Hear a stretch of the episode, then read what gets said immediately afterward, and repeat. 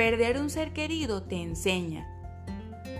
Hoy te quiero instar a que por un momento detengas tu vida delante del calendario y presentes tus días ante Dios, nuestro Señor, pues únicamente Él sabe si llegaremos a vivirlos. Apreciemos cada instante que la vida nos ofrece. Abracemos a quienes nos quieren hasta que nuestros corazones se inunden de alegría. Seamos capaces de decir, te amo, te quiero, te extraño, a quienes estiman nuestra presencia y nos demuestran un amor genuino.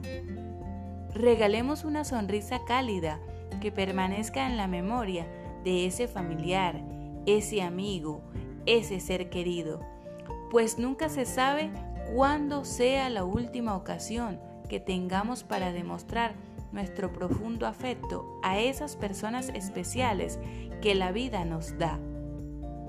Agradezcamos por nuestra existencia y por el amor, por la alegría y por el dolor, por lo que fue posible y por lo que no fue.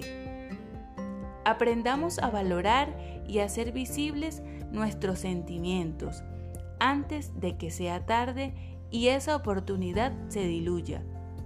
Expresemos nuestro amor y cariño sin temor de nada. Aún estamos a tiempo.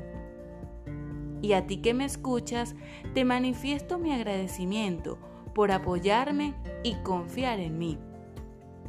Con cariño, Dry en Letras.